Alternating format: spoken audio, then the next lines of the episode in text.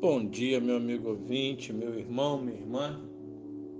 Hoje eu quero compartilhar com vocês o seguinte tema: Pare um pouco.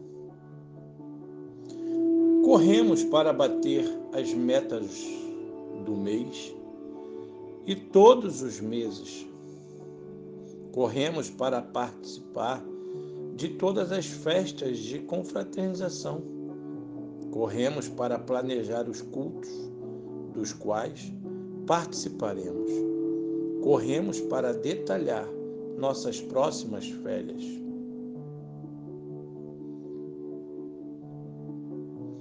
Toda corrida é acompanhada de culpa quando o resultado não é alcançado. Quanto mais corremos, mais realizamos. Quanto mais corremos, mais nos cansamos. Quanto mais nos cansamos, menos realizamos. É sábio, portanto, parar para ver como estamos indo.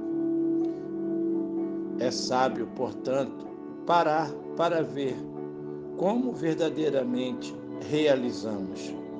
É sábio, portanto, parar para ver como realizamos e estamos indo.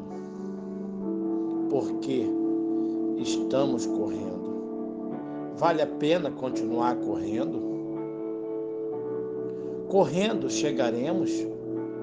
Na corrida da vida, precisamos cuidar para não nos perdermos, indo para onde não devemos ir, no ritmo que não precisamos prosseguir.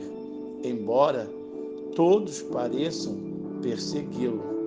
Na corrida da vida, precisamos saber que somos diferentes uns dos outros. Logo, não temos que fazer o que todos fazem, mesmo que pareçam certos. Temos que explorar os nossos limites à luz do que podemos ser, não dos limites dos outros.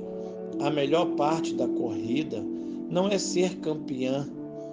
Sim, não, não é. Com os músculos dilacerados, porque vencer é chegar com o corpo pronto para a próxima corrida. Não temos que bater todas as metas, só as possíveis. Não temos que participar de todas as reuniões para as quais nos convidam, só aquelas que não nos esmagam. Não temos que tirar férias onde todos tiram, com tanta gente que voltamos exaustos.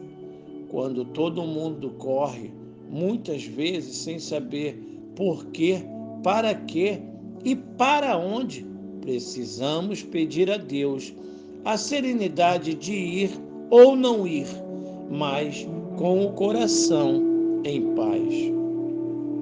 O livro de Salmos, no livro, no capítulo 138, no verso 3, nós lemos: Quando te chamei, tu me respondeste, e com o teu poder aumentaste as minhas forças. Ainda para pensar, na meditação, não buscamos um método ou um sistema, mas cultivamos uma atitude, uma perspectiva de fé, abertura, atenção, reverência, expectativa, súplica, confiança e alegria. Tudo isto finalmente permeia nosso ser com amor. Ah, meu amigo, se preciso for, pare um pouco, reflita sobre tudo que está à sua volta.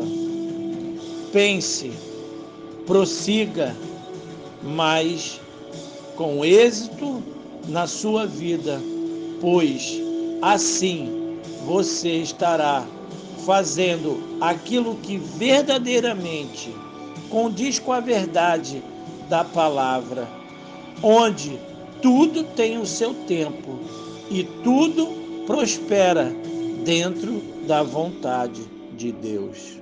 Que Deus te abençoe, que Deus te ajude